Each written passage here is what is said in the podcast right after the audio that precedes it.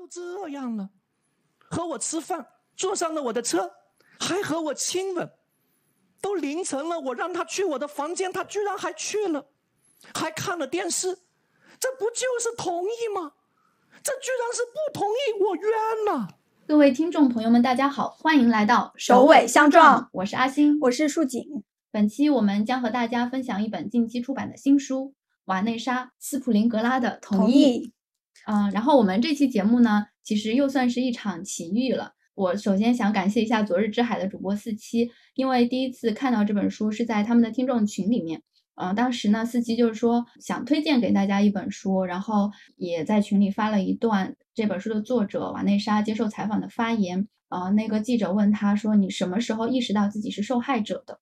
瓦内莎说：“花了很多的时间，甚至是在和精神分析师做了很多努力之后才意识到这一点的。现在也不会用这个词，因为自己不再觉得自己是。写这本书也意味着自己不想再觉得自己是，尽管自己曾经确实是。”他觉得现在自己已经从这件事情中解脱出来了，但是现在让他说到这件事，仍然会觉得很痛苦。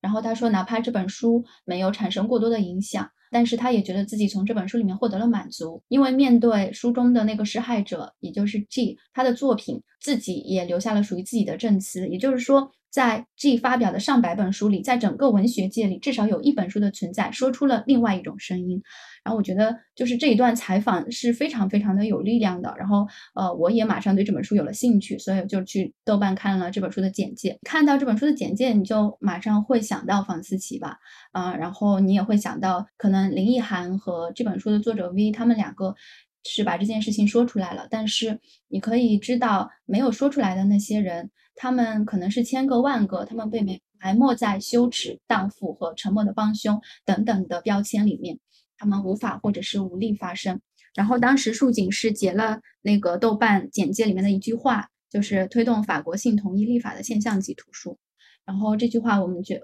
觉得呃也非常的有力量。嗯，我觉得这个就是女性书写的意义吧。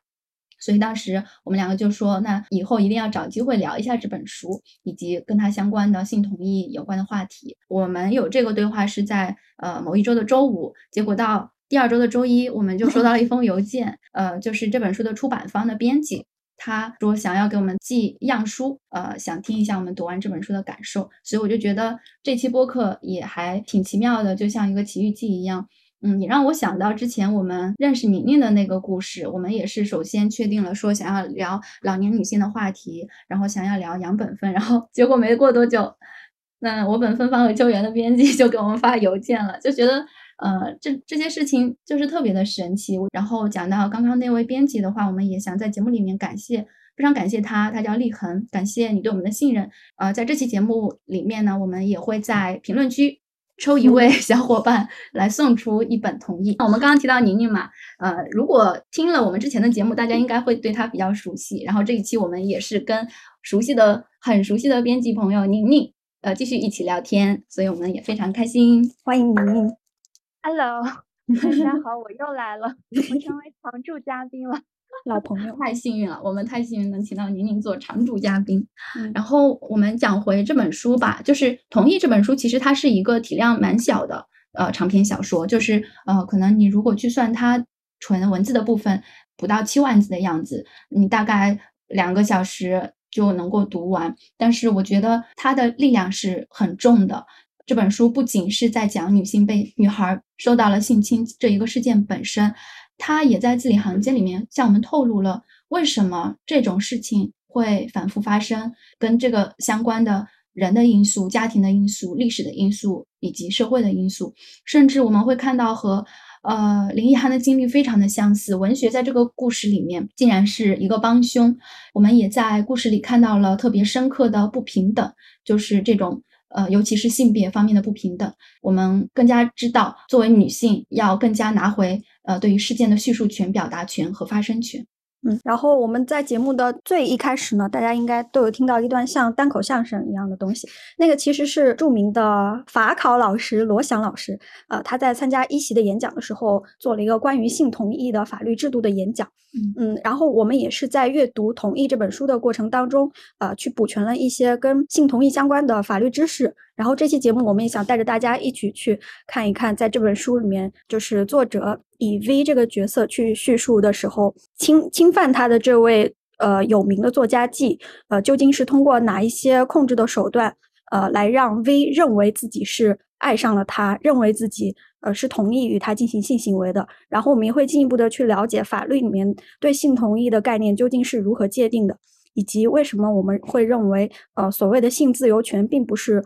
指一种完完全全的自由，自由是有限制的。这些话题我们都会在后面一一的展开。然后在正式开始讨论之前呢，我们想先呃介绍一下这本书的作者。我们刚刚说了，他叫做瓦内莎·斯普林格拉。他是一九七二年三月十六号出生于法国巴黎，是索邦大学现代文学的硕士。他曾任法国国立视听研究院的编剧和导演，法国茱莉亚尔出版社的出版总监。啊，目前他是一名作家和独立出版人。呃，这本书的主要内容的话，大家其实刚从我们刚刚的叙述里面应该有体会到一些，是一个有关女孩被性侵的故事。嗯，然后我们会在后面的叙述中也慢慢的把这个故事呃展开或者是剖开来讲。啊在此之前，我也想讲一下，就是单从简中版的这一本书来说，它其实在设计上，我觉得还是挺精巧的。就是首先我们就看到这个封面嘛，它其实是一个呃一只手拿着一个小女孩的头，然后你乍看这个动作好像是比较温柔的，好像是在抚慰这个女女孩，但是仔细去看，这只手其实是捂住了她的嘴。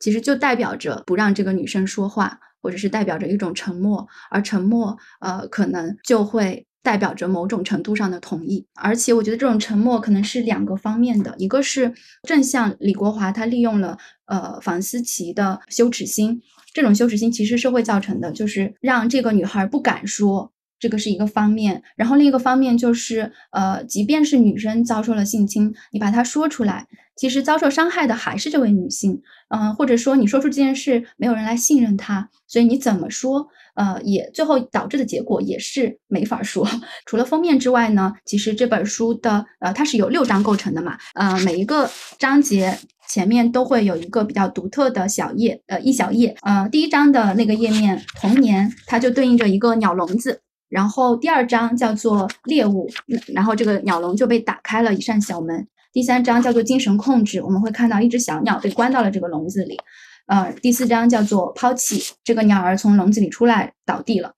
第五章是叫做烙印，然后就对应了三滴眼泪。然后最后一章写作就画了一个笔，所以我觉得就是在这本书的设计上也是挺有巧思的。下面就是正式开始我们对呃这个小说的。文本分析吧。然后第一个话题就是少女，就是我们刚刚也说到了，这本书其实跟房思琪非常像。呃，其中一个非常像的一点就是，呃，这本书的作者 V 和房思琪一样，他们都是在十三四岁的时候遭遇到了这样一个非常不幸的事件。而我们可能也在其他的文学作品，比如说我们上一期所提到的刘希啊，还有我最近有看到的呃一些电影，例如说《信件故事》，他们里面遭受性侵的女孩似乎都处于。人生的这个阶段，那我们在这个话题下面啊，也想探探讨一下，就是呃，为什么这个阶段的女孩就特别容易遭受这种事情？听阿星在讲的时候，我就在回忆他和他的他，因为他和他的他这个台剧本身，它好像就是根据房思琪的初恋乐园的一些情节改编的，可以看出来还是蛮像的。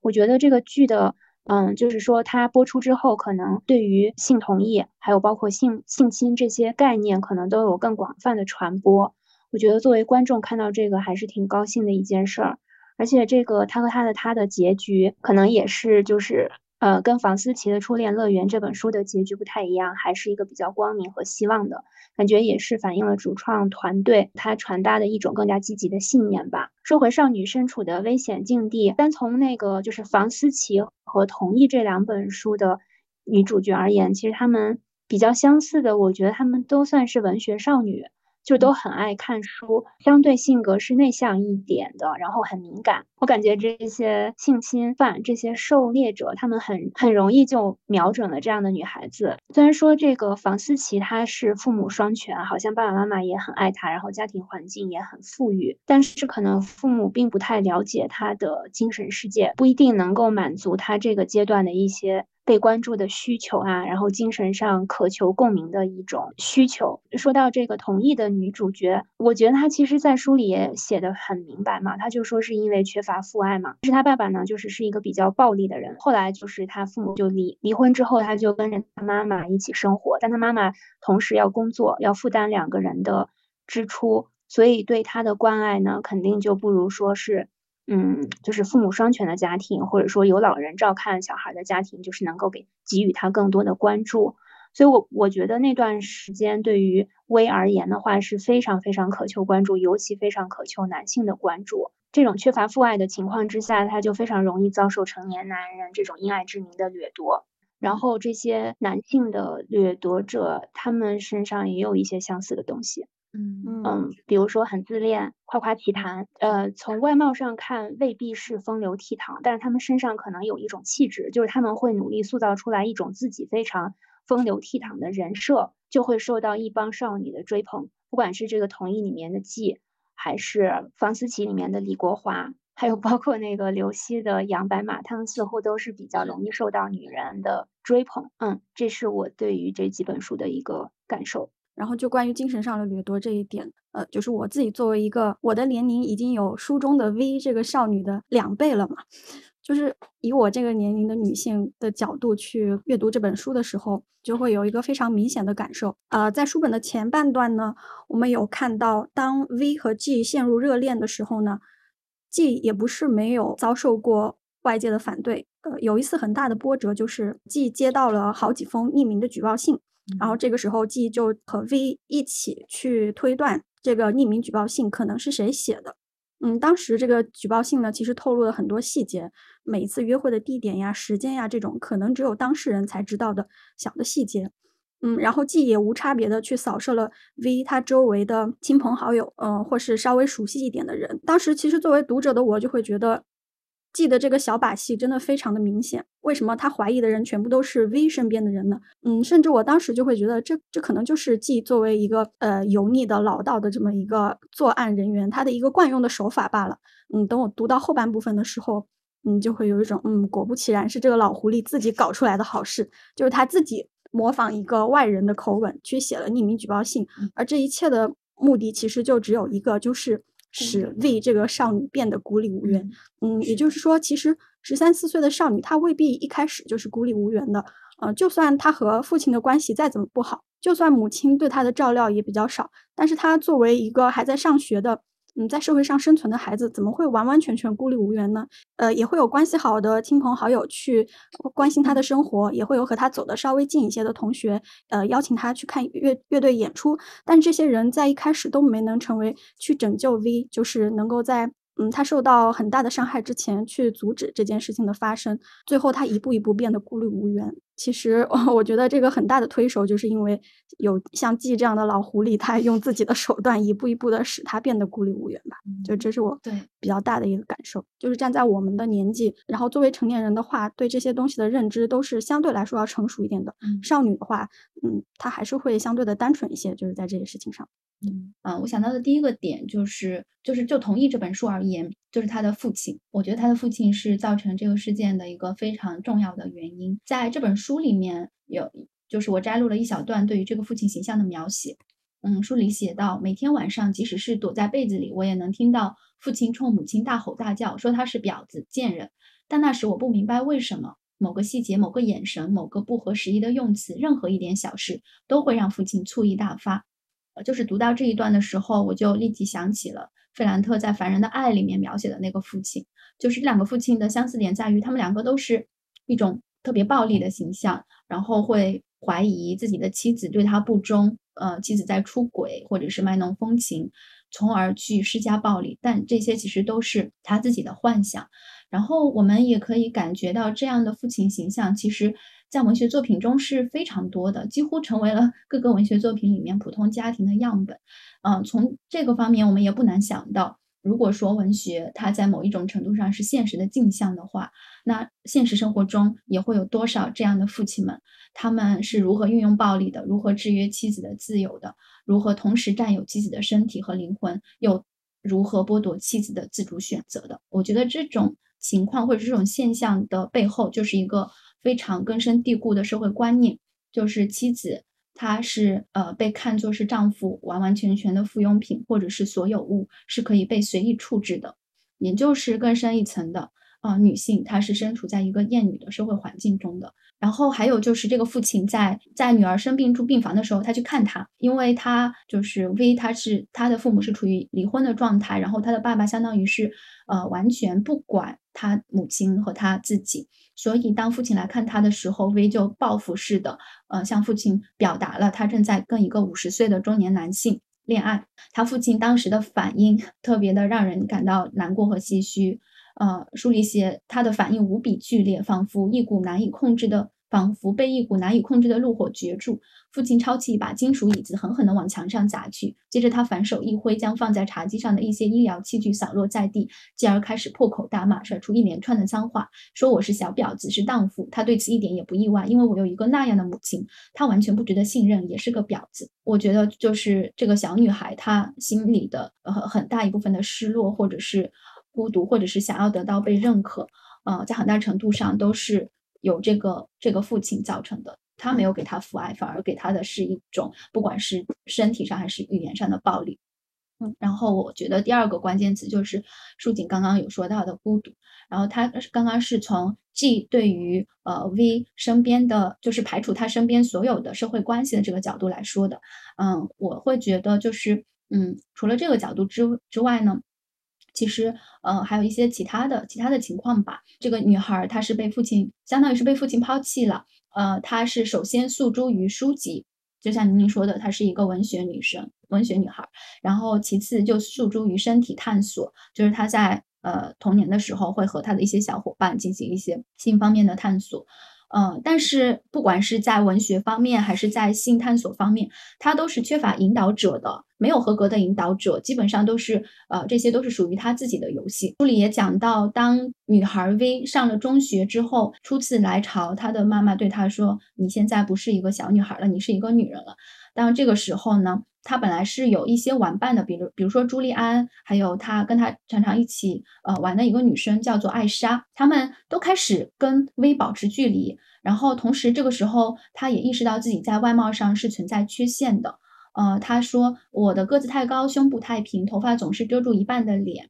某天课间休息的时候，有个男生甚至当众说我像个癞蛤蟆，在。作者正是需要被关注的时刻，却呃被这样的声音所打击，呃，所以就是相当于他其实已经丧失了呃身边别人的关注了，他内心的空虚呃已经无可填满了，嗯，而我觉得这一点也是嗯很多处于青春期，例如说十二到十六岁这个时期女孩共同的困境吧，就是当他们的身体开始发育，他们逐渐意识到自己跟男性有区别。并且被告诫与他们保持距离，而在这个时候，他们也更加关注自己的外表，却被别人所重伤，感受不到任何的关注。所以这个时候，这种孤独感其实是无可避免的，而且特别容易产生一种想被别人当做成年人来对待的渴望，而这种渴望就特别容易被 G 这样的人来利用。嗯，我觉得第三个关键词，刚刚我们没有说到的，其实就是这个社会环境。在读房思琪的《初恋乐园》的时候，他最新出的那一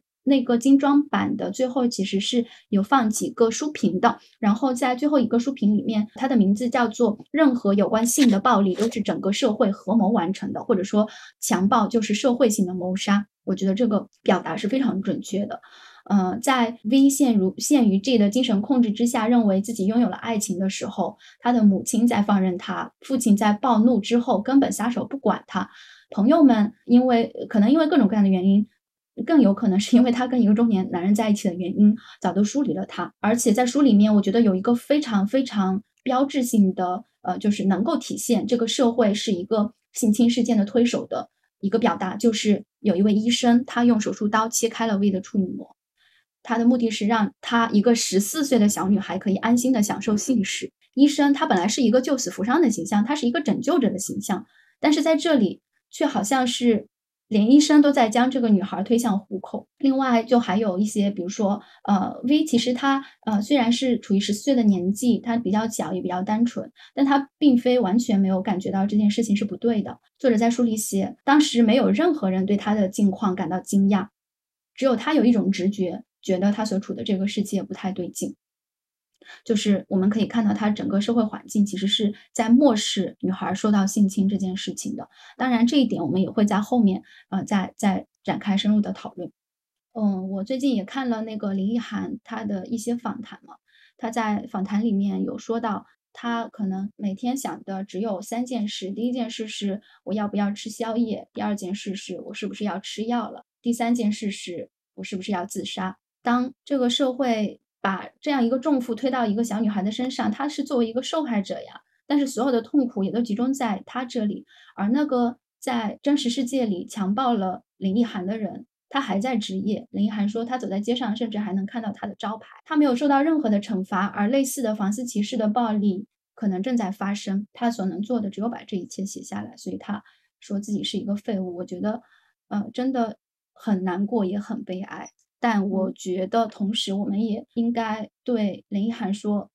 不是这样的，因为他写下来之后，其实很多事情是可以得到改变的。对，还有我也非常同意，就是你说的那篇书评，好像是蔡依文吧，他就是说，嗯，就是性暴力是整个社会一起来完成的，所有人都在把这个就是被侵害的像羊羔一般的女孩、少女推向这个施害者的怀中。就当这些女孩一开始受到侵害的时候，她可能还是抱着一种求救的渴望，可能会向身边最亲近的人去发出各种求救的信号。比如说房思琪，嗯，也跟他的好朋友说过，说我跟老师在一起了。但，但是他用的在一起，他甚至就他没好意思说出来他被强奸了，他只说在一起了。但是这个词在他的好朋友听来，就是同样也比较仰慕这个。呃，看起来是为人师表的李国华的这个他的最好的朋友眼里看来，就好像是说，反而是引起了他心中的一股醋意，就是觉得说他小小年纪不学好，还破坏老老师的家庭，就是好像，嗯，马上就把一个被侵害的女孩，把她置于了一个所谓的狐狸精的这种境地，又落入了一种非常陈旧的这种叙事窠臼当中去，然后。嗯，房思琪也曾经跟他妈妈说说，听说学校里面有女同学跟老师谈恋爱，然后他妈妈就是说，他用的那个词，他妈妈用的词也同样非常的就是臣服，说哪个女孩子这么骚，就是他马上就知道了，就是说他不可能跟什么人去求救了。再加上这个老师呢，他也是用各种手段吧，就是威逼利诱的这种，然后就让他嗯，其实渐渐疏远他身边的人，然后。他没有办法，他就只能回到这个害，嗯，就是 他只能回到老师的怀里面，他无处可逃，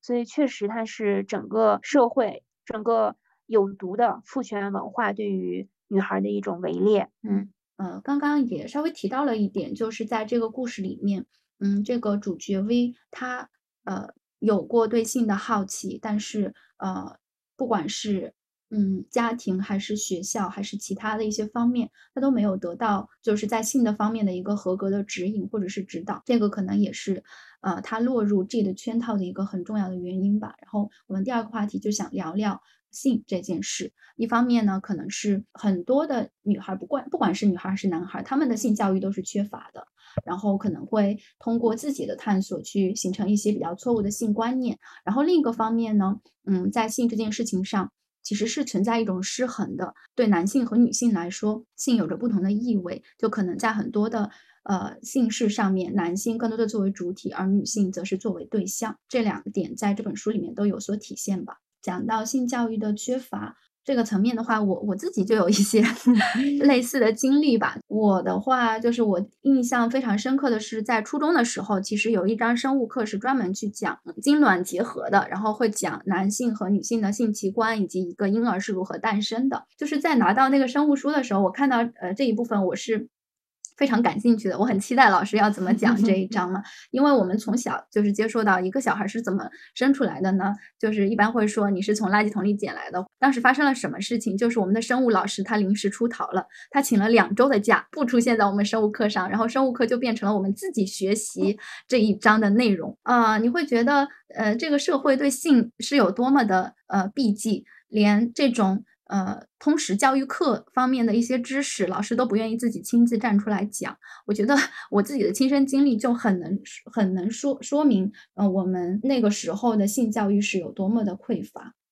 然后在这本书里面呢，其实作者呃有提到他对于性是很好奇的。他说：“我一直在不知不觉中寻找着这个隐秘的真相，究竟是什么吸引那两个人进入卧室？他们关上门以后又在里面做什么呢？就好像童话故事里的奇迹总是突然发生在生活中一样，性在我的想象中也成为了一个神奇的过程。呃，所以我们在书里就看到了，呃，这个作者 V 开始跟他的小伙伴进行一些呃各种各样奇怪的性探索。”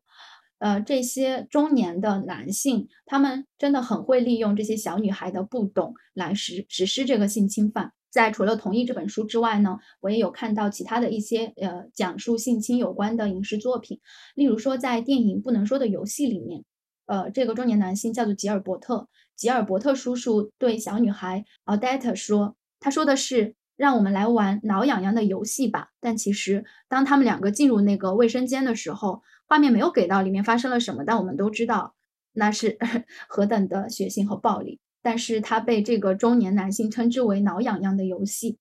然后在电影《信件故事》里面，呃，那个中年男性比尔对小女孩珍妮说：“我们不应该对彼此有所保留，我们是多么的互相信任呀！我们应该赤诚相待。那么，你可以脱掉你的上衣吗？”嗯，同样在房思琪的初恋乐园里面，李国华对于性的描述是：这是老师爱你的方式，这一切都是因为你太美了。呃，在这本同意里面，G 他说他是这样表达的，他用一种温存的声音，呃，向我夸耀自己是如何经验丰富，总能呃不让在不让对方感到丝毫痛苦的情况下夺去年轻女孩们的贞操，并且信誓旦旦地表示那是他们一生都会为之动容的回忆。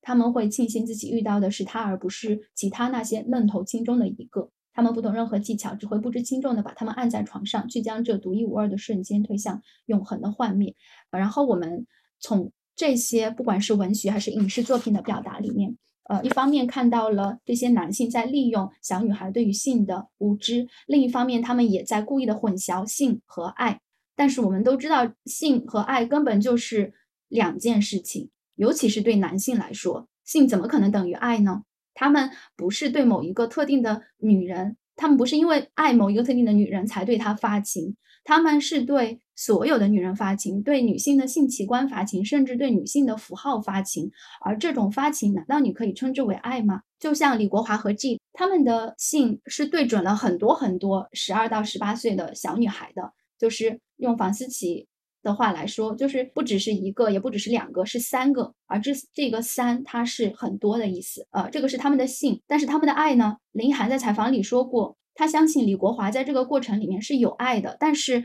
他爱的不是饼干、小琪或者是房思琪，他爱的是他自己的那种表达，他爱的是他的那种语境。在同一里面，我觉得，呃，你可以说 G 也是有过爱的。但是他爱的是他自己创造出来的那个故事和他自以为的文学性，所以从根本上来说，他们爱的不是对方，不是呃跟他们发生性关系的女性，他们爱的就是自己，这是一种自恋的叙事。谈到性，我想说的第二个方面是，呃，就是刚刚说的性方面是不平等的。呃，这个不平等在《同意》这本书里面也体现在很多个方面，一个是非常明显的，就是年龄方面的不平等。这种这种年龄上的不平等就会导致呃所谓的一种精神控制。这种在年龄上的不平等，一方面是表现在呃经验和知识上的，嗯，就比如说在书里面作者自述，呃，我太年轻又没有经验，面对既是作家又是知识分子的他，我发现自己的词汇极度匮乏。我既不了解什么叫自恋的变态，也不知道性掠食者为何物。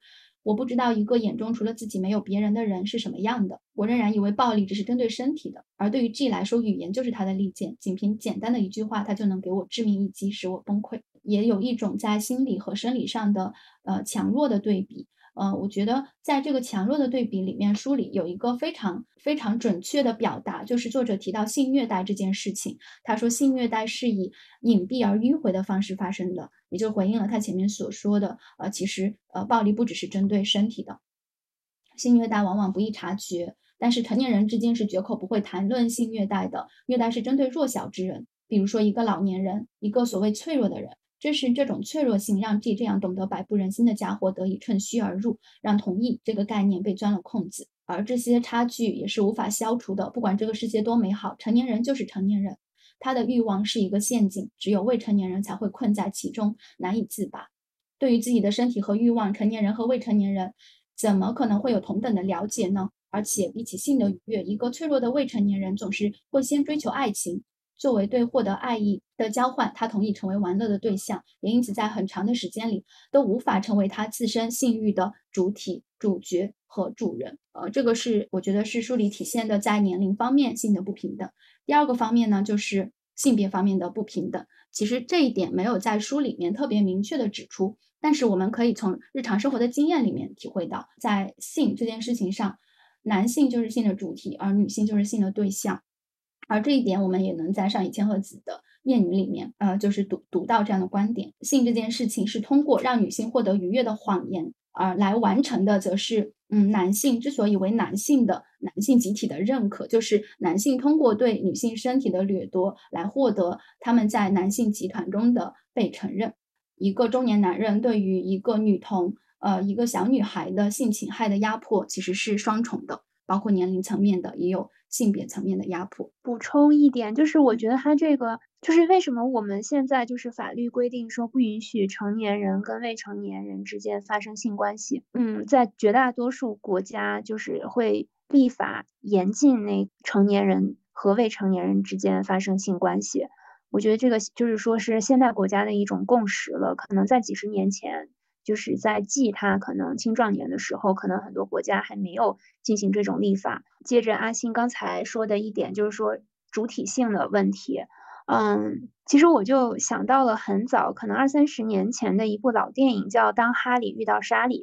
它其中有一段非常著名的情节，可能现在在网上是不是也能搜得到？嗯，哈利和莎莉是两个好朋友，他们有一天在餐馆里面闲聊，然后莎莉就说，其实很多女的。在性爱过程当中是在假装高潮，其实这也呼应了上野说，其实他们根本就没有高高潮，就很多插入式的性行为对于女性而言是没有什么高潮可言的。但是呢，女性是非常有服务意识的，她们永远会把自己放在服务者，放在一个取悦者的位置上，希望让希望他们的服务对象实际上是他们的性伴侣，然而并不是一个平等的伴侣，他们希望让他们开。让这些男人开心，所以他们会假装高潮，假装发出那种呻吟的声音。这个影片里面就就是这个女演员，然后她就在模仿那种声音，然后就引引的那个餐厅里面的人就纷纷侧目在看她，因为她模仿的非常像，就是呼应了上野说的，就是女性，她们真的就是说是处于一个权力下位者，所以他们在跟男性的关系当中，方方面面都是要去迎合。去取悦男性，让他们得到满足，就是说是满足男性心理上的一种虚荣心，同时可能也满足他们身体上的一些需要。然后，嗯，这个同意里面那个薇就说过一句话，说让男人感到愉悦，这是我的身份，我的处境。于是我再次奉上自己，带着热忱和一种自我说服后维持出来的信念感。嗯，其实既带给他的非常。深的影响就是这种这种精神控制，哪怕在他们分手之后，也影响着他跟以后遇到的很多男友呀、性伴侣之间，他会有这种，就是说我要服务对方，我要让对方感到很快乐、感到愉悦，他就像一个洋娃娃一样。那我就先先回应阿星的观点吧，就是因为阿星这边讲了很多关于性行为当中体现的那种，嗯，比如说年龄上的不平等、性别上的不平等，嗯。嗯，然后这本书同意这本书里面，嗯，我们的主人公 V 他在一开始他小时候其实是有个玩伴朱利安嘛，然后是一个跟他处于同龄的小男生，他们俩之间有过一些很懵懂的探索，嗯，然后在呃 V 经历了这一切之后呢，包括他后面又又有过其他的伴侣之后呢，他一直在找回一种感觉，然后这种感觉就是被他称为是呃那种感觉曾存在于朱利安和我之间。两个平等的人之间存在的懵懂的探索和分享的快乐。嗯然后其实这个就形成了一个特别鲜明的对照，因为他跟朱利安之间就是不存在年龄之间的这个压迫。然后其次呢，在性别上面，嗯，当时两个人其实都是处于那种身体未发育的状态，可能身上连毛都没长。然后两个人这种探索呢，也是一种，嗯。我感觉是一种非常去性别化的探索，就是嗯他们是在一个小房间里把嗯衣服脱掉，然后互相抚摸对方的皮肤，感受那嗯种身体的热度。是的，嗯呃，像宁宁说到的，就是关于体现男性对女性的物化。我当时想到的跟这个有关的是，呃，关于强奸的立法，呃，跟古代的立法呢，就是关于强奸的，嗯，这些呃刑法里面都可以看出来，他们惩罚的不是，呃，他们要去保护的并不是这个受到侵犯的妇女本身，而是去保护呃妇女作为一个男人的财产，哦是因为对，是因为这个男人的财产被侵犯了。嗯所以说也要要去呃对侵犯别人的所有一种特殊财产的这种他人去做出惩罚。然后也是在就是妇女革命之后吧，就是刑法才真正的去去改革了这个法益的对象，然嗯后我们才有了就是现现代的一个法律的体系。对，就关于强奸罪这一块，就是终于承认了在强奸罪里面，对女性才是受害者，嗯 而不是作为男性的特殊财产受到了侵害。嗯，刚刚宁宁有说到，呃，V 他在经历了这对他的性暴力之后，他其实在之后的每一段关系里面都呃没有办法去再跟其他的男性，呃，就是就是产生性方面的欢愉，呃也好，这个我觉得其实是。嗯，他在遭受性暴力之后的一种后遗症吧。然后在这个性暴力其他的一些就是给女性的伤害来说，有一个我们在很多故事里面都有看到的，就是解离，解离这个状态。所以，我们呃第三个方面，我们来谈谈解离。然后在解离这块的话，我想说用这个词来代表的，其实是这些女性她们在经受性暴力之后的一种以几十年为代价，反复呃缝补那种被呃撕裂的伤口的这样一种这样一种过程，就是呃它不单会，它不单是指一种病症，也同样是指在经历性侵害之后对他人生产生的各种影响。呃，我同样想要再结合我之前看到的一些影视剧来谈一谈这些不同呃不同程度、不同表现的后遗。就是宁宁在第一个部分里有提到他和他的他这部剧集第一次接触到“解离”这个词，其实就是在就是在这部剧里面的。嗯，在这部剧里的女主人公林晨曦，她是被她也是一个补习老师，就是性侵了。这部剧呢，其实就是围绕着她的解离状态来展开的。就是林晨曦在遭遇性侵之后，其实他的人生就是处在一种稳定的解离状态的。所以他本人经历着两种完全不同的生活，而且性侵的这段记忆被深深的埋藏起来了。然后我们也能看到林晨曦她其实非常非常难以进入一段。呃，很普通的亲密关系里面，这个是性侵对于他的伤害。呃，然后林奕涵她也是在经历了就是书中的李国华事件之后，呃，她也经历过很多次的解离。呃，他形容这个就是精神离开了身体，导致他没有办法正常的生活。包括我们在书里面看到的房思琪最后是被送入了精神病院。嗯，然后刚刚我提到的电影《信件故事》里面，珍妮。她则是选择性的遗忘了童年时候遭遇的性侵的经历，并且她一直把那段经历美化为爱情。但是在他以后的人生里面，呃，他也没有办法真正的去走入婚姻。嗯、在电影《不能说的游戏》里面，小女孩 Adet 被困在幼年时期被侵犯的那一段记忆里，在这个影片里面的表达是，那个小女孩一直待在那个有粉色门的房间里面走不出来。女主人公看似是很洒脱的。但是她这种洒脱的外表之下，是深藏着她精神里的痛苦。在这一部电影里面，还展示了其他的一些受到性侵的形象。吉尔伯特，他甚至呃侵犯了他他十二岁的妹妹。他妹妹在已经呃四十多岁，大概大概也是三四十多岁的时候，在法庭里面控诉他的哥哥。他说：“你强奸了我，你掏空了我。”然后他问法官说：“有什么药可以医治吗？”我觉得这一段是让我特别特别心酸的，就是他在经历了童年时期被性侵之后，他完全没有办法去爱别人了，就是他失去了爱的能力。嗯，而且更让我们感到失落的是，刚刚可能这些文学也好，影视作品也好，他们反映的都是都是真实的事件。所以我们可以看到，呃，对于一个小女孩的性侵犯，伤害的不只是她在遭遇这件事情的当下，她在身体上感受到的那些痛苦。嗯，这种伤害更关涉到他以后生活的每一步，甚至是破坏的是他的整个人生。在《同意》这本书里面，呃，其实也有一些关于 V 遭受解离症状的描写，例如说，吃东西有什么意义吗？我的身体是纸做的，我的血管里流的只有墨水，我没有器官，这就是一个虚构的故事。我看见自己正在挥发、升华、消失，一种难以忍受的感觉，仿佛自己被深深的从人世中拔除，以及其缓慢的速度。灵魂从皮肤的每个毛孔中流淌而出。我开始整夜在街上游荡，寻找某种征兆，某种我还活着的证据。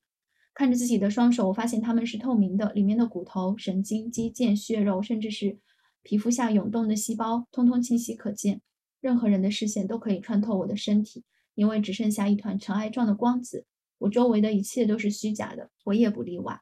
就是作者在在这里描述到的解离状态，其实可以帮助我们去理解那些处在解离中的人，他们呃是是真实的是一种什么样的状态。同时，我们也可以想到，在这些女孩她们经受了性侵这样一个事件之后，她们变成了一个精神病患，而我们的社会对于精神病患的态度又是怎么样的呢？他们对于精神病患者。呃，就是是有极大的偏见的。近期还好一些，如果再把时间轴往前推个几年，或者是十年左右，很多人会否认心理状态的疾病是一种病。呃，他们会觉得，呃，心理上的疾病那有什么？那不值一提，又是不值一提。我当时在读房思琪的《初恋乐园》的时候，其实是有一个情节，就是在房思琪已经进入精神病院之后。呃，在怡婷读了他的日记，并且把它分享给伊文以后，伊文对怡婷说：“你要带着思琪的那一份继续幸福下去，你要带着思琪的那一份好好的活下去。”就是我在读这一段之初，我会觉得，呃，这是不是一种呃伊文对于怡婷的绑架呢？就是把另一个人的意志加在怡婷、加诸怡婷的身上。但是，呃，我后来就是自己继续去想，然后也看了房思琪的采访之后。呃，我就逐渐的理解了为什么伊文会说这样的话。呃，林奕涵在访谈里面讲说，呃，我想成为一个对他人的痛苦有更多想象力的人。我想要成为可以告诉那些恨不得得精神病的孩子，这种愿望是不对的那种人。我想要成为可以让无论有钱或没钱的人都毫无顾忌的去看病的那种人。我想要成为可以在实质上帮助精神病人去污名化的那种人。林奕涵所有的这种想要成为，最终都没有办法了，因为他已经去世了。在书里的这种表达，就是其实思琪她进入了精神病院，她已经失去了跟这个社会的关联，她可能呃与房思琪与那个林奕涵有着相似的命运，嗯，但是他可能在心里也有着。呃，林奕涵的这些愿望，有他想成为的那种人，所以一文对于怡婷说的这个要带着房思琪的那一份那一份活下去，我觉得他也是在对我们每一个没有遭遇过性侵的幸存者说的。我们没有过那种体验，所以呃，我们享受着正常人的生活，但是我们要得知这个世界上是有这些事情发生的，他们非常的惨烈。如果我们有机会去成为房思琪所说的那样的人。我们要带着他的愿望，呃，所以就是我我我理解了书里的这段想要表达的意思，就是我们可以从很多文学作品、不同国家、不同时代、不同题材的各种的文艺作品里面去看到，他们反复上演的是同一套故事啊，就是都是十三四岁的小女孩遭受了一个中年男性的暴力、性暴力，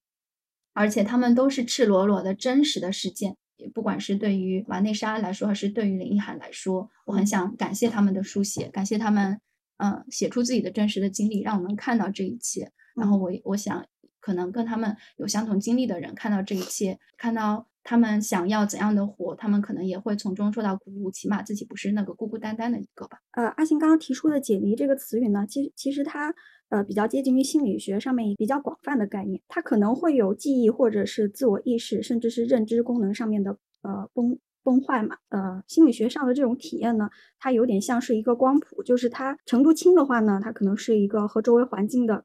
嗯轻微的情感分离；如果程度重的话呢，就可能会达到一个身体跟情感体验。非常严重的分离，就是其实我们自己自身在呃生活经验当中，可能或多或少的会有一些解离的这种体验，因为它是一种心理上的体验嘛。但是如果说一个人在生活当中，他持续频繁的出现这种体验，甚至已经干扰到他的正常生活的时候，嗯，他可能就在临床心理学上可能会被呃确诊为一种精神障碍，这个叫做呃解离性障碍。然后可能由于翻译的原因，大家也会看到有一种翻译叫嗯分离性障碍，但他们的英文单词其实是一样的。像临床心理学上对这个精神病学的诊断，一般都会根据美国的一个手册，叫做呃精神疾病诊断与统计手册，就我们大家经常看到那个。呃，DSM 简称 DSM 这个手册嘛，然后这个手册里面，嗯，把解离性障碍或者说分离性障碍分成了啊四个大类。这里面的话，想挑两个呃我们相对来说熟悉一点的类型，一个就是人格解体障碍这个类型。呃，这个人格解体障碍这个类型呢，在同意这本书里面，作者他是有明确的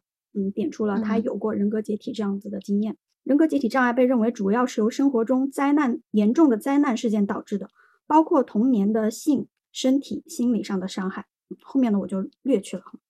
然后在这个解离性障碍的四个分类当中的另外一个想说的是解离性身份疾患，然后它的缩写叫 DID。然但是在几十年前呢，它有一个更被我们熟知的名字叫做多重人格障碍。现在的话，它的名字已经被规范了很多。嗯，这个解离障碍呢，它在维基百科上面显示的它的成因是。嗯，逾百分之九十的分离性身份识别障碍患者童年时曾遭遇肢体虐待及或性侵犯，而现实的循证研究证据也倾向认为分离性身份识别障碍是一个跨文化的创伤心理障碍。我觉得这个就很好的印证了刚刚阿星说的，就是为什么在不同的文化当中、不同的女性的故事当中，我们都看到了这样子的现象。就这个疾病和它背后的成因，就是一种跨文化的。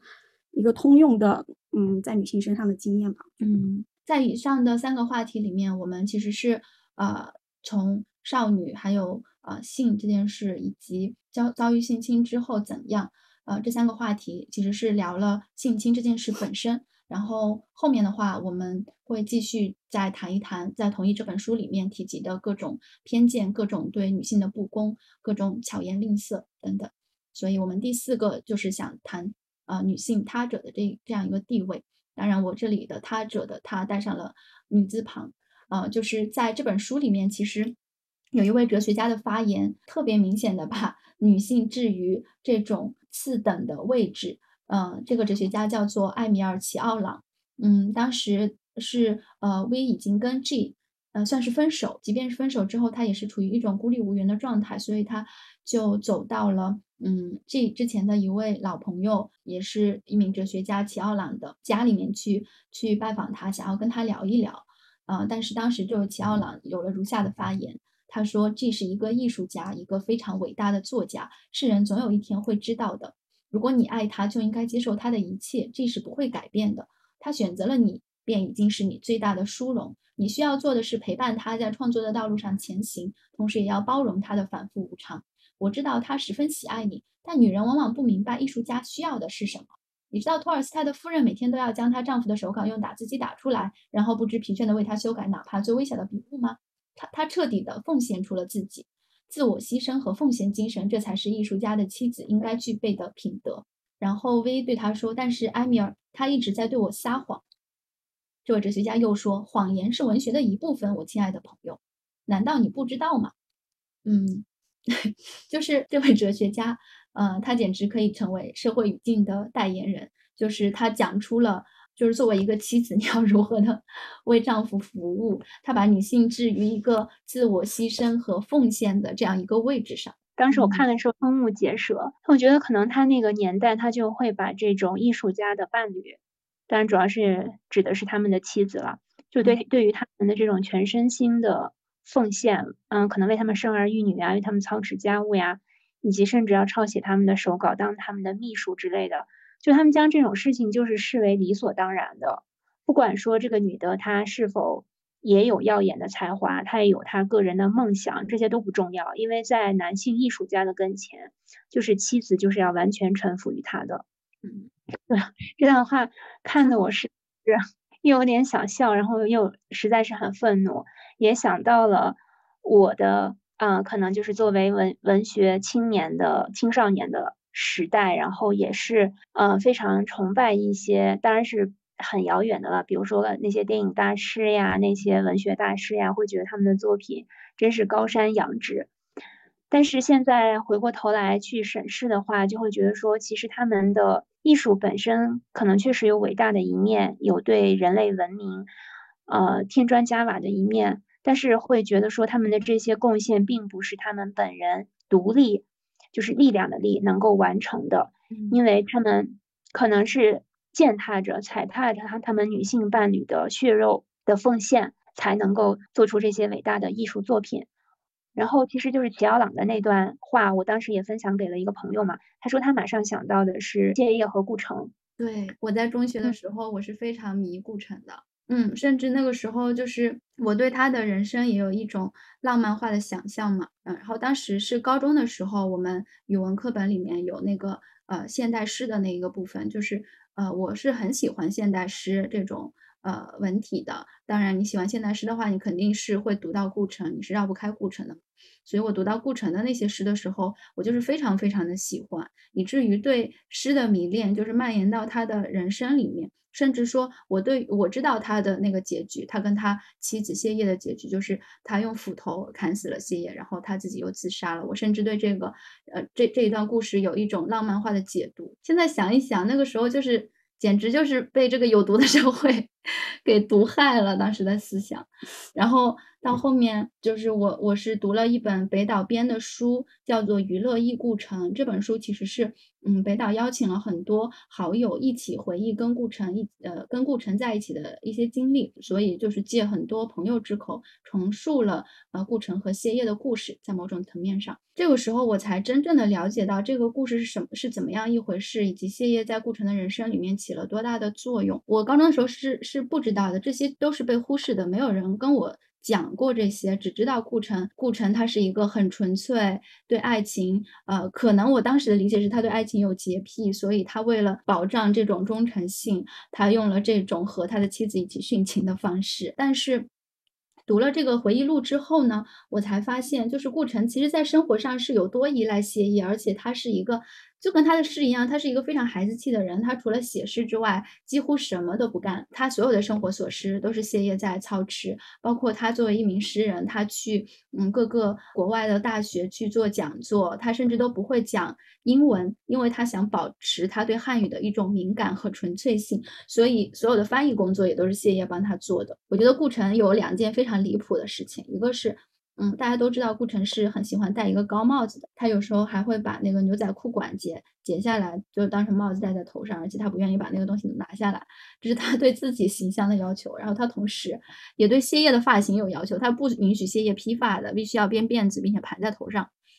我感觉这个就像他并不把谢烨当成是一个人的这样一种表现吧。嗯，然后还有一件事就是谢烨给顾城生了一个孩子，呃，顾城。叫他木耳，但是他把这个孩子送给了毛利人。当时他跟谢烨是住在那个激流岛上嘛。我我我不知道他送孩子的这个动机是什么，但是就是这个行为，你就觉得不像是一个正常的、有人性的父亲能做出的事。这件事，呃，可能也直接或者是间接的导致了谢烨，嗯，他他可能一开始是非常非常爱顾城，但是后来他觉得，他可能没有办法再忍受顾城了。而且在这个故事里面呢，我本来以为顾城的爱情是纯粹的，但事实不是这样的，他们。他跟谢烨的故事里面是有第三个人的，这个人叫做李英，他是顾城的一个崇拜者，而且他们他和顾城之间也缔结了婚姻，所以顾城的婚姻其实是三个人的。他们三个人有一段在顾城看来非常幸福的日子，就是在激流岛上。但是你远远的看顾城，他可能是一个。好的诗人，但是作为李英，作为他的他的妻子之后，他跟顾城生活在一起，其实他也是难以忍受顾城的那种小孩子气，那种对生活的不管不顾的，所以他有点受不了了，他就跑掉了，他跟着一个外国人跑了。这个时候，顾城他才受不了，受不了这件事情。与此同时呢，谢烨他本来是想说，如果婴儿能帮他好好照顾顾城的话，他可以放心的离开顾城，所以呃，他跟有一个叫大鱼的人其实是。产生了新的感情，但是他有一次跟他打电话的时候就被顾城发现了，然后顾城就非常的接受不了，他生命里的两个女人都要离开他，于是才最终酿成了这个悲剧。我看到当时看到宁宁写顾城和谢烨的时候，我就突然这些我看到过的这些文字全部都涌出来了。我觉得，嗯，这个就是真的是一个非常典型的表现吧，就是女性为艺术家所谓的这种奉献和自我牺牲，而且谢烨他是。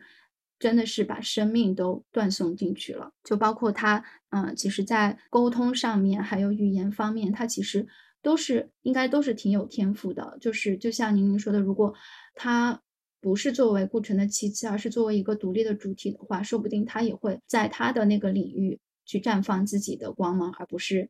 永远的变成顾城的妻子这样一个身份。顾城和谢烨的儿子小木耳之所以被送给当地的毛利人，是因为顾城觉得小木耳留在家里的话，会影响谢烨来照顾他、来服侍他。他所理想的那种女儿国，就是其中只能有他一个男人，然后其他的女人都要围绕着他转，这是他的一种帝王般的梦想。嗯，他还写过一本书叫《婴儿》嘛，就是那个李英嘛。我看过那本书的一些。就是章章节吧，因为他太自恋了，我看不下去。就他用一种比较诗情画意的语言，就是描述了啊，他和婴儿的这种相遇啊，包括也有一些就是情欲的描写。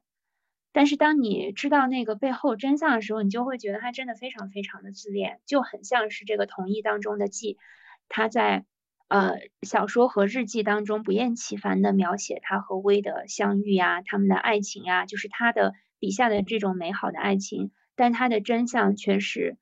强奸、诱奸，就这种。然后其实，嗯，那个在顾城写了婴儿之后，呃，后来就是婴儿自己也写了一本书，叫《魂断激流岛》。但是，呃，不是，就是《魂断激流岛》就非常好的，就是把顾城这种一厢情愿的这种充满了伪饰的这种描述，其实就击穿，就戳穿了他。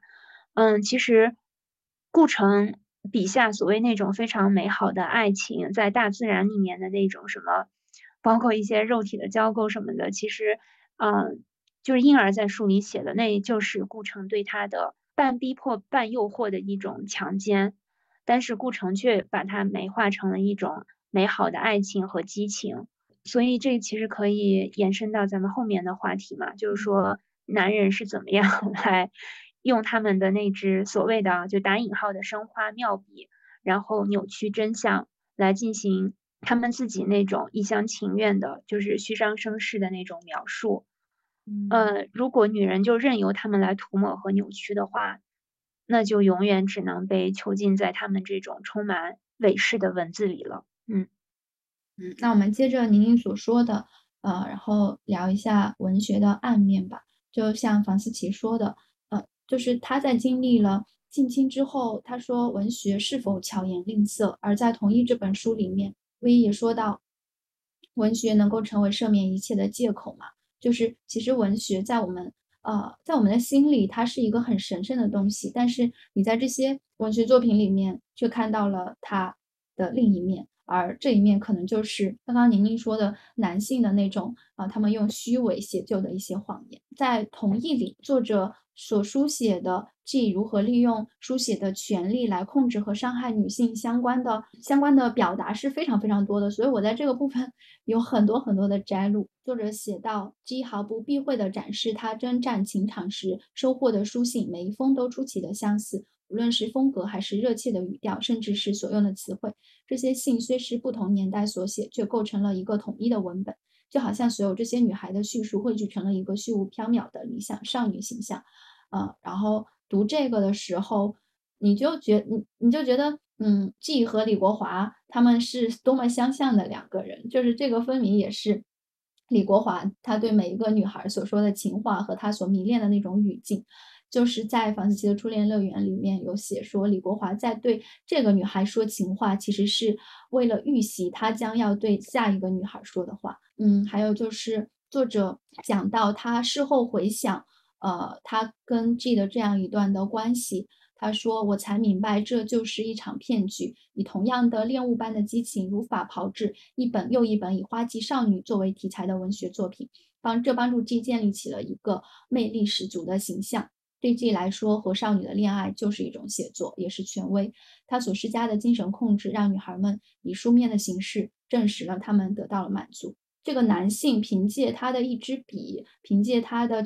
呃占有权力的、占有权力高位的这样一种书写，它竟然是可以剥夺一个女孩的一生的。而且我们能够看到房思琪是这样被剥夺的，而作者的瓦内莎也是这样。呃，作者说。在我十六岁到二十五岁的期间这个小说以一种不给我任何喘息机会的速度出现在各大书店里。书中的女主角以我为原型，然后再是一本日记，涵盖了我们相遇的时期，里面还收录了一些我十四岁时给她写的信。两年后，这本书推出了瓶装版，还有一本分手信合集，其中就有我的那一封。更不用说经常提到我名字的那些报纸文章或电视采访了。再后来，他又出版了一卷黑色笔记本里的内容，近乎执迷的一再谈及我们分手的话题。这些作品中的每一本，无论我是在什么情况下知晓他们的，都无异于一种骚扰。对于其他人来说，只只不过是平静湖面上的一次蝴蝶展翅，但对我来说却是一场地震。在无形中动摇我内心的全部建设，又像是一把刀插在从未愈合的伤口上，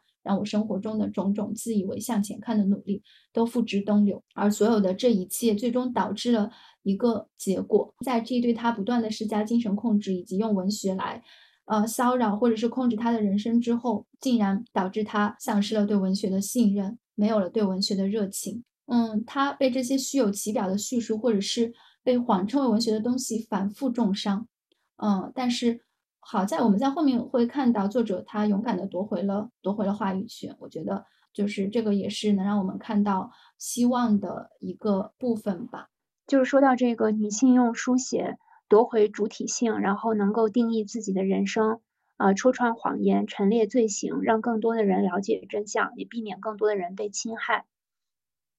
我就想想到了挺多的这种对比的，嗯，比如说。啊，林奕涵在采访当中就说到嘛，他说李国华是胡兰成的赝品，其实就是李国华身上的那种自恋和吹嘘的一面，其实非常像胡兰成。只不过李国华他是一个语文老师，他还没有能够像胡兰成那样，就是在书里面大写特特写他认识的一些女人啊之类的。就是胡兰成不是写过一本书叫《今生今世》嘛，里面有那个民国女子那一章嘛。然后就写到他结识的那些人，就是用一种洋洋自得的笔调在写。但后来就是张爱玲，嗯，她晚年时候写的小团圆嘛，就是我印象应该是我读书的时候，她某一年她出版了，然后我就第一时间就找来看了，然后就感觉说张爱玲用小团圆就戳破了胡兰成，就是那种洋洋得意的叙述她跟很多的女人之间的那种，他也是觉得说他自己非常风流倜傥，非常有魅力。从而让那些女人心甘情愿地臣服于他，啊，不管是嫁给他还是给他做情人，他们都是，他认为这些女人都是充满了一种，就是我好像被宠被宠幸了，我能跟他在一起是我莫大的荣耀，就跟齐奥朗的那个话是如出一辙的。只不过胡兰成是自己说的，但是小小团圆这本书里面其实就是，当然它是小说，那其实就是以张爱玲和胡兰成的这种为原型，他们的经历为原型。我觉得小团圆就，嗯，比如说其中一个情节，其实也也是涉及到这种就是情欲的这种，其实也可以看出来胡兰成和女性发生性关系的过程当中是非常不尊重女性的。我记得其中好像有一个情节，就是说，嗯，他都有点类似于就是说是强暴的这种，就好像我记得是张爱玲，就是说不是张爱玲啊，就是说这个小说的女主角。好像是他的子宫的，好像因此受到了某种伤害，还是说他身体上的骨头断了？那个具体的描述我记不清楚了。我就心想，他得用多大的力气才能造成这种身体上的损伤呢？或者他为什么要用这么暴力的方式来对待女性的身体？他用这种方式来对待女性的身体，他怎么还好意思说自己很爱这些女人？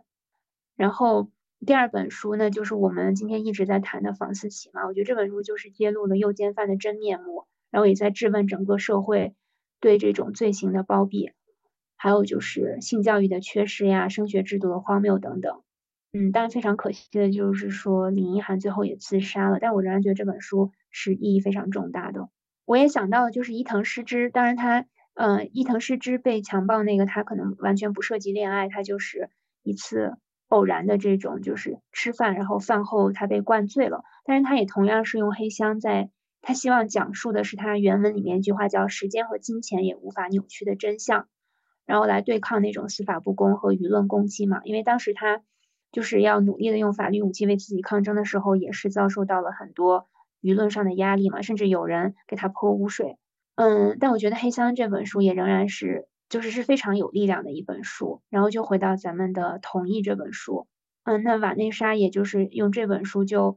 完全狠狠地回击了既伪善、自私、变态的面目，同时也是他走出阴霾、迈向新生的重要一步。所以我就觉得他的书写，啊，就是同意这本书的书写是非常有力量的。他终于就是夺回了对自己人生的定义权和掌控权，同时还能给更多有类似经历的女孩更多的鼓舞，给没有尚未遭受到这种侵害的女孩以一种警醒。嗯，然后就是我我记得那个就是定义他就是写作那一章，他的那个隐语式语言从来都是一场围猎，掌握话语就是掌握了权力。嗯。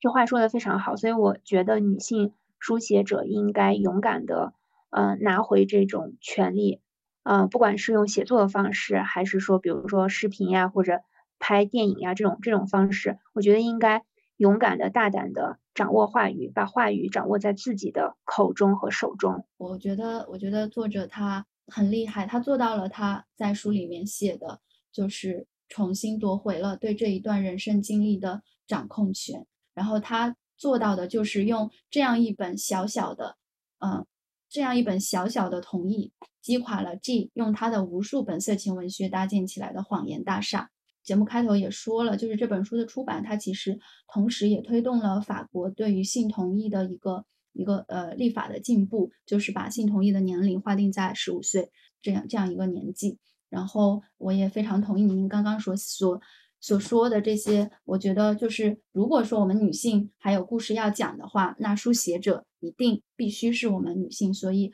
我我我也想在女性书写的这样一个环节，就是，嗯，告诉，嗯，也许收听我们的所有的女孩，就是希望大家都勇敢的去表达。就像您说的，不管用什么方式，你可以去写作，也可以去做视频，或者是。音频就是表达我们的声音，那么这个世界上就会呃多出一个维度，然后让男性的话语就是不要那么稳固吧。我觉得这本书它的整个的文字风格是非常简洁的，嗯，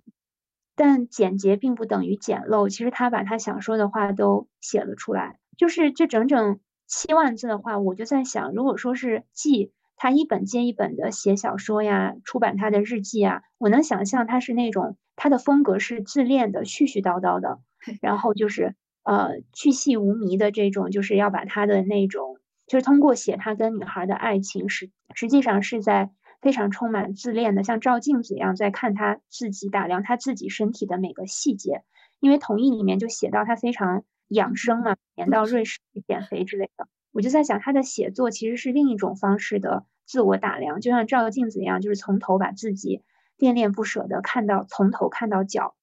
呃，我能想象他那种充满自恋的日记体的写作风格，其实跟薇的这种简洁的，嗯，甚至有些部分是比较冷峻的那种风格，我觉得是形成了鲜明的对比。也可以看出两个人在人格上，我觉得威是一点都不自恋的，他是比较自省的，然后他也是非常坚强有力量的，他能够走出这么大的伤痛，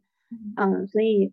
我觉得这两个人的。就是所谓文如其人嘛，你虽然写了那么多，但是远远不如这一本七万字的书有力量。我们的加害者记呢，他童年的经历当中，他曾经也是一个呃受害者的角色。对，嗯，就是 V 非常敏锐的察觉到了他们之间可能会存在某种模模糊糊的共同点，于是他当时试探性的问了，就是在 G 的童年经历中是否有一个类似启蒙者的这么一个角色，然后就得到了肯定的答案。嗯，作者写让我大吃一惊的是，这项我承认是的，有这么一个人。有一次是在他十三岁时，一个男人和他关和他家关系密切。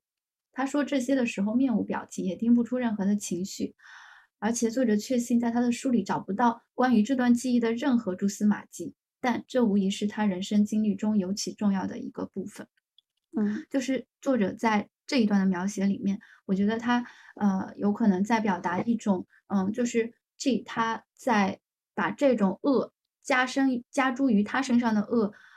传递下去的这样一种观念，嗯，然后与此同时，在他经历这段这段经历的时候，他肯定也是痛苦的。我觉得这个也是他不停的去美化他和少少男少女之间的关系，呃，就是呃去合理化这种成年人对未成年人的性启蒙的一个深层次的原因。他就是为了减少他自己的痛苦，为了。把他这样一段记忆美化，才做了这样的事情。但同时，我们也可以看到，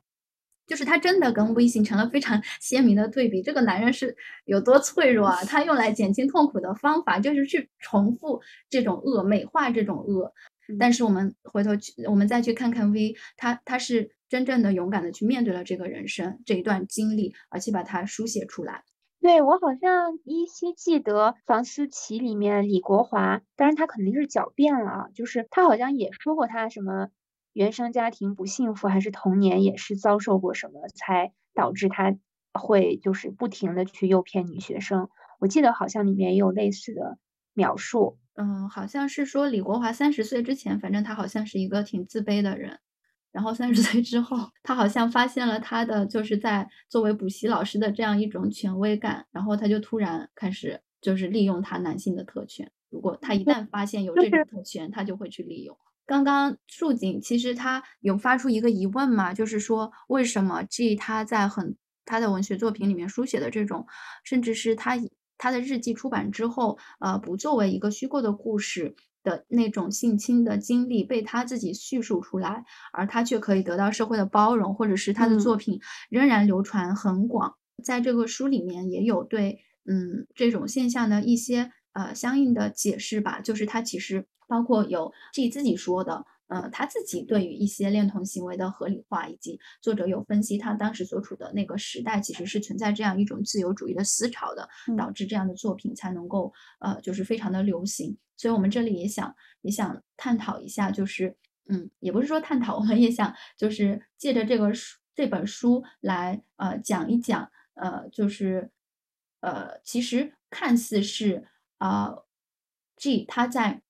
用一些所谓的艺术家，或者是摄影师，或者是著名的导演，或者是文学家，他们恋童的经历来美化和合理化自己的行为，但是同时他的这种呃他的这种叙述也是一种嗯对这些艺术家的呃明显以及赤裸的指控。他在文章里面，他在书里面提到的，包括嗯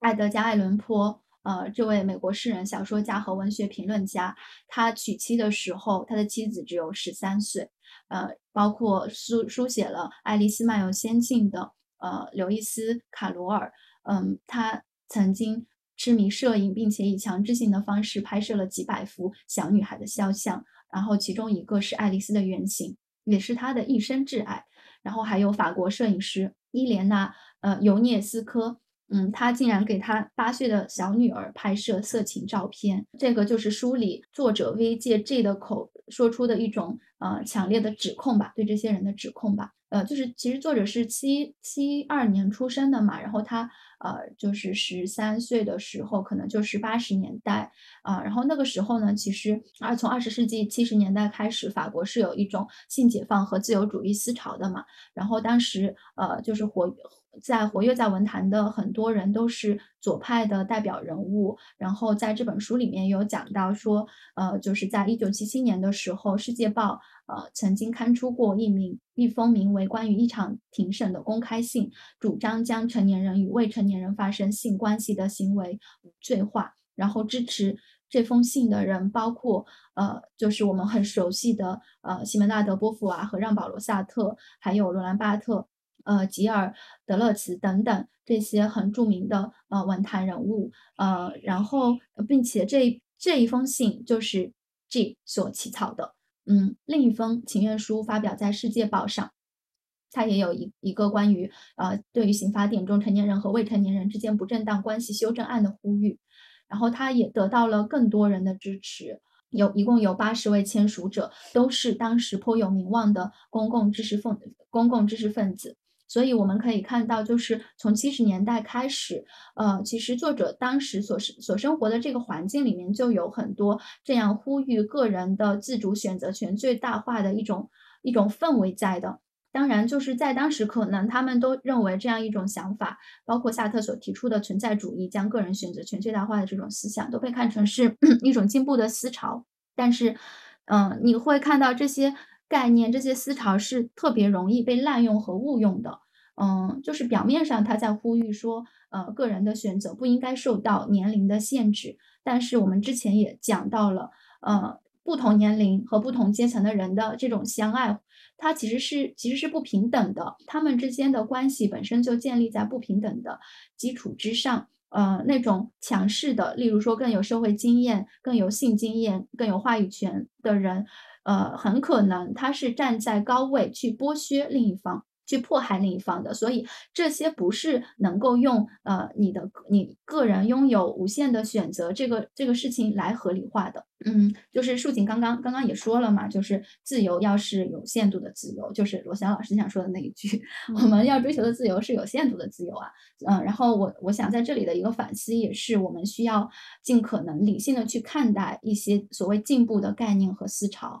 嗯，也要带着批判性的眼光去看待和解析所谓的。进步思想，嗯，就是最好不要跟概念站在一起，而要更多的与具体的人和事站在一起吧。嗯，然后作者在这本书里面有一段，呃，有一段呃文字，我觉得也写的呃就是特别好，就是用来解释为什么 G 的文字能够获得那么大的支持。他写的是。呃，就是为什么在当时左派知识分子们都如此热情高涨的为现今看来甚是现今看来甚是骇俗的事情辩护呢？特别是要求刑法典放宽有关成年人和未成年人之间性关系的规定，还要求取消合法性行为的年龄限制呢？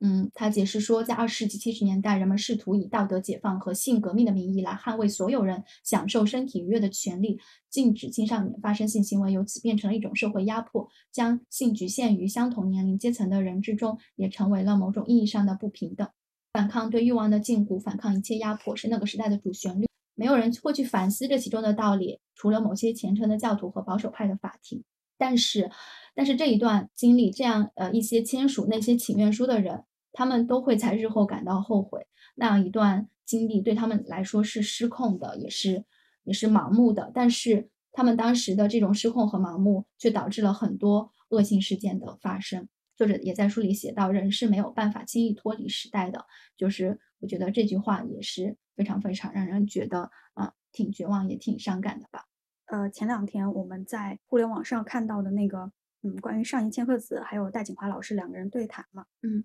嗯，他们两个其实重点去讨论了一些关于呃东亚女性们，就是我们这一代的东亚女性们为什么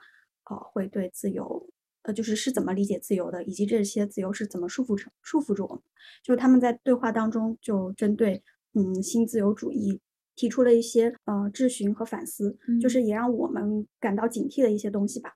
嗯，就是有很多呃自由的东西实际上是被呃高度浪漫化的。嗯，一些市场的力量，就是我们总会说，呃，一个东西它只要有呃供需双方，他们都是自愿交易的，我们就认为他们双方都是自由的。比如说，嗯，代孕，有一些支持代孕合法化的人，他就会认为说，有人愿意来承受生育的代价，然后另外有一方人愿意出这个价钱，他们之间就是一种呃自然化的公平化的交易。然后在这个离我们可能比较远，但是有一个比较离我们比较近的话题，可能就是。嗯，我们作为在城市里面工作的，嗯，白领吧，应该算是白领这个阶层。对，就是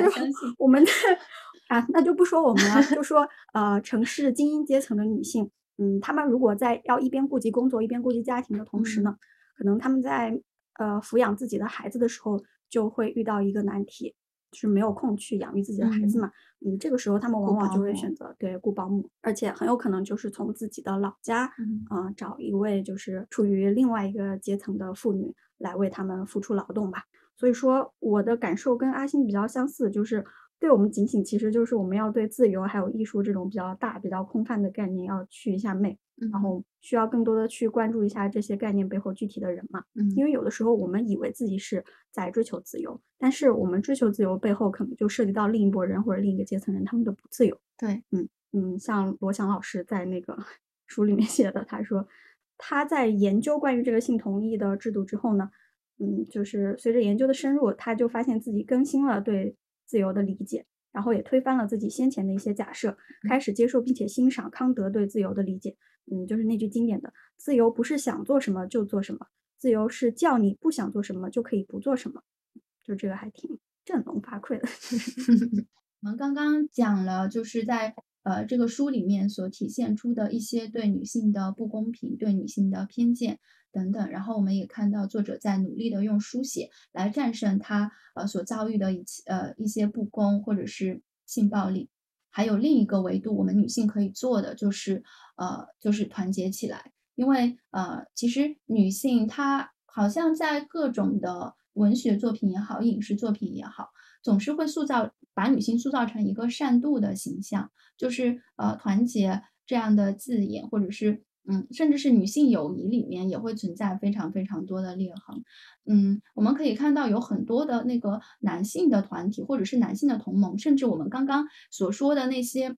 G 对于那个呃恋童合理化的那样一种表达，也能够看成是男性的一种互相支持的团体。但是呃，在女性这边，我们会觉得，嗯，这样的联盟就是其实就是在作者的书写。的方面来看，就是还没有呃完全的实现，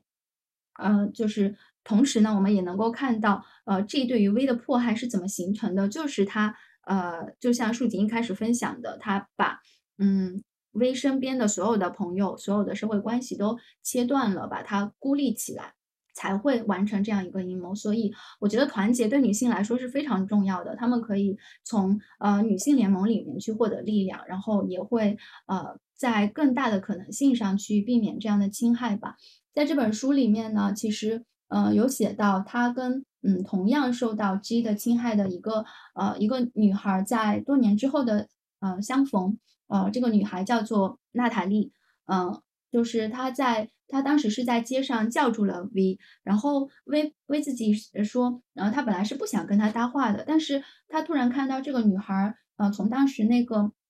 脸上呃容光焕发的呃那个少女，变成了现在面容憔悴的一个女人，就是她也非常的好奇啊，娜塔莉到底经历了些什么，于是决定跟她谈一谈。然后，呃，娜塔莉对 V 讲了她的童年，她破碎的家庭，还有她缺席的父亲。然后这些故事又是同样熟悉的同一套，如出一辙的故事情节，一模一样的痛苦与折磨。然后他说到了 G 对他造成的伤害，比如说操控他远离家人朋友以及他原先的少女生活的一切。呃，作者意识到娜塔莉她也是一个把爱和性混为一谈的可怜女孩。他在娜塔莉的叙述中看见了自己，回想起来当时他所经历的每件事和每一个细节。他说，他迫不及待地想要附和他说出回忆这段经历时，呃，他自己有多么的痛苦。作者这里也呃发出了一个疑问，就是说，究竟是什么将我们紧紧的联系在了一起，拉近了我们的距离呢？呃，明明在几年前，这个女孩只是我众多竞争对手中的一个，但是如今我们同仇敌忾，然后。在后面，呃，作者说他们紧紧的拥抱在一起，祝福彼此一切顺利。我觉得这这一个是除了作者在勇敢的拿起笔写作之外的另一个非常有希望的瞬间。作者在这里问是什么将他们紧紧联系在一起？我觉得这里也可以回应我们在上一期刘希里面谈到的，我觉得就是女性的这种共同的命运。嗯，是娜塔莉和瓦内莎他们呃相似的经历和类同的痛苦，呃，就是。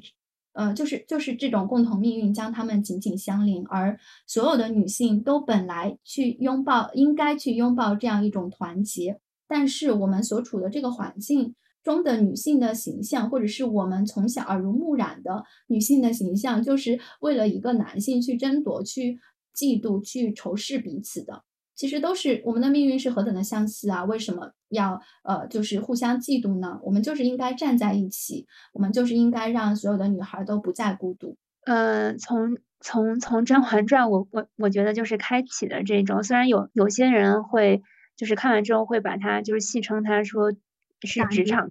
争斗嘛，打工人之间，但我觉得它确实是，其实这些女性。他们之间再怎么争斗，其实他们只是呃抢夺了百分之五的蛋糕，百分之九十五的权利和资源都掌握在那个皇帝的手里面。他们就是围绕着这百分之五的一点点资源，就是争来夺去。嗯，当然就是甄嬛好像最后看透了，就是说这个男人的诡计啊什么，他自己成为这个掌权者了。那这是他的时代局限性嘛，他没法就是突破这种啊封建王权体制的这种东西。但我觉得这其实就是跟我们现在面临的处境还是有相似之处的，嗯，就像是我把齐奥朗那段话就发给一个写作的朋友看嘛，然后我觉得他说的非常好，他说男性往往会形成强大的上位者同盟，彼此包庇、彼此纵容、彼此遮掩，共同侵害女性，然后齐心协力把这世代传下来的女性监牢守卫的密不透风。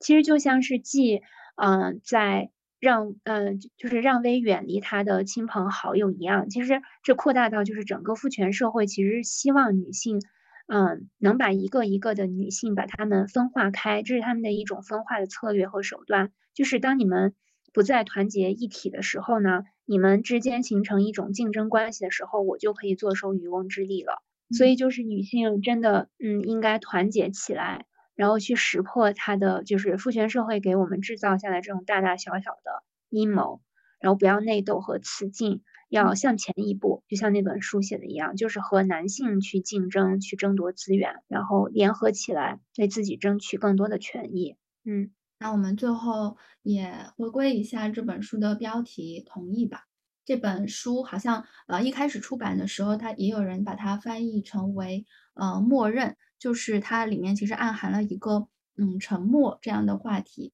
呃，也就是说对同意是怎么定义的？那么呃呃也是 G 利用了 V 的沉默，他认为沉默就等于默认，就等于同意。这本书同意这本书最初其实出版于二零二零年的一月二号，在中华读书报的一月十五号的报道里面有写说，呃，早在二十世纪九十年代，已经有一位受苦的妇女写书来揭发这个 G 曾经在少女时代使她怀孕并流产。呃，因为这个事件发生于自愿终止自愿终止妊娠法的生效之前，所以说这一次她相当于是在当时是非法流产的，这一次非法流产给她造成了严重的身心创伤。但是他写的这本书遭到了出版社的拒绝。讽刺的是，这个出版社就是同意目前的出版商。然后读到读到这个新闻的时候，我就觉得，对于一个女性来说，她的发声是多么的困难。就是这个作者 V，她现在是作为一个呃知名的出版社的呃呃社长的这样一个身份来书写这本书的。就是一个女性，她要在这个社会上呃有。权势有影响力，她才可以获得发声的机会。而这样一个普通的妇女，她所书写的书就会被出版社所拒绝，就是又又又回到了呃我们第二期所说的那本书《如何抑制女性写作》，就是女性的表达一直在是一直在被抑制的。但是在另一个方面，因为这个是在九十年代的事情嘛，那现在来到了二十一世纪，我们也可以再也可以再庆幸一下，这个时代是进步的，因为我们的确看到了有越来越多的女性的作者开始写书，开始发声了。读这本书，读完这本书之后呢，我是有听那个呃，就是树锦之前有说到的，就是罗翔老师的那个在一席的演讲嘛，然后我们开头也放了一段这个他的他的录音，就是这个同意到底是。啊，怎么样一回事？罗翔老师告诉我们，法律上的同意就是说不，不就等于不，no means no。罗翔的那个演讲是基于他，呃，基于他在刑法中的同意制度，他的这本书里面，嗯嗯，呃，做的一个演讲。然后，因为其实关于同意的定义会很模糊，或者说会有很多层含义嘛，经历了一个发展的过程。嗯，对。然后他在书里面是把同意定义为，呃，主体通过明示或漠视。方式对正在发生的性行为给予的真实认可，然后但是对于这个定义也有一些嗯需要注意的问题，嗯，比如说同意者必须对所同意的事项具有理解能力，同意是有同意能力者的同意。由于未成年人和心智不全者不能理解性行为的意义，不能自由支配自己的性利益，故无同意能力。即使性行为得到他们的同意，这种同意也是无效的。嗯嗯。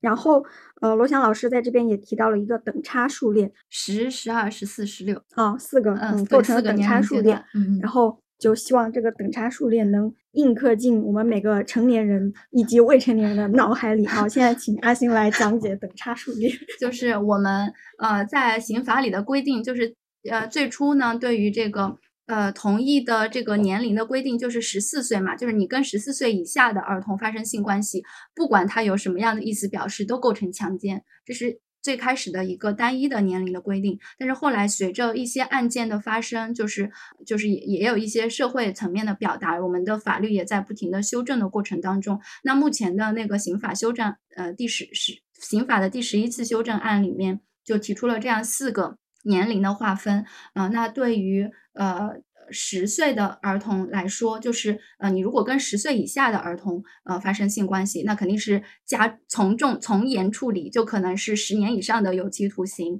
无期徒刑，甚至是死刑。跟十二岁以下的儿童发生性关系，就是呃你不管你你。不管是呃你有什么辩护理由都是不能成立的。比如说这个孩子哪里像十二岁，我就认为他是十八岁了，那怎么可能？他还在上小学，对不对？你不可能把他误认为十八岁，所以就是这个辩护理由不能成立。啊然后十四岁的节点就是，呃，也是一个，呃，不管他同不同意，你跟他发生性关系都构成强奸，但是你有可能有一个辩护的空间，就是你可能把他误认为是一个成年人，啊，这个是可以成立的。然后十四到十六岁的这个区间呢，就是呃，会有一个叫做负有照护职责人员的性侵罪，就是在对于这个期间的未成年。未成年的女性，如果说你对她负有监护、收养、看护、教育、医疗等特殊职责的人员，如果和她发生性关系，那呃，也不管她同不同意，都要呃，就是呃，相当于是构成强奸吧，他要处以三年以上十年以下的有期徒刑。我这里也想再再次的重申一下，就是呃，作者他写作的一个意义吧。其实这期节目一直在一直在反复的说。嗯，就是我觉得《同意》这本书，它的意义就在于，它让我们看到女性真诚的书写是多么有意义的。我觉得这种意义不仅是体现在它推动，它推动着司法的进步，同时，我我想就是这本书以及类似的一些书籍出版之后，嗯，那些曾经活活在集中营中的女孩，会有一种感受，就是说，她会看到。有人曾经感受过她的感受，嗯，有人在感受过她的感受之后是有重新开始的可能的。那他对自己的人生可能会有一种新的认知，就是，嗯，就像宁宁说的，呃，那种被困在过去的女孩可能会有重新、重新开展她人生的机会，嗯，就是他知道这种可能性是存在的，这对他来说可能是很有意义的，嗯，那他会体会到，嗯，在世界的各方。有很多和他一样的姐姐妹妹都和他站在一起的，嗯，然后当然这本书在呃司法进步上的意义，也正如罗翔老师说的，其实法律它并不是关乎规则、关乎逻辑的，它法律的进步是来自于经验，就是由一个个个体的经历推动着法律体系的完善的。这本书正是向我们说明了这一点，然后呃就也是。嗯，希望更多的女孩可以，嗯，不管是书写也好，不管是和更多的女性站在一起也好，不管是去重塑自己的思想也好，呃，就是都呃去努力的做自己，让呃就是把自己的声音留在这个世界上吧。嗯，那我们这期节目就到这里结束啦，拜拜。好的，大家再见，拜拜，拜拜，我们下期见。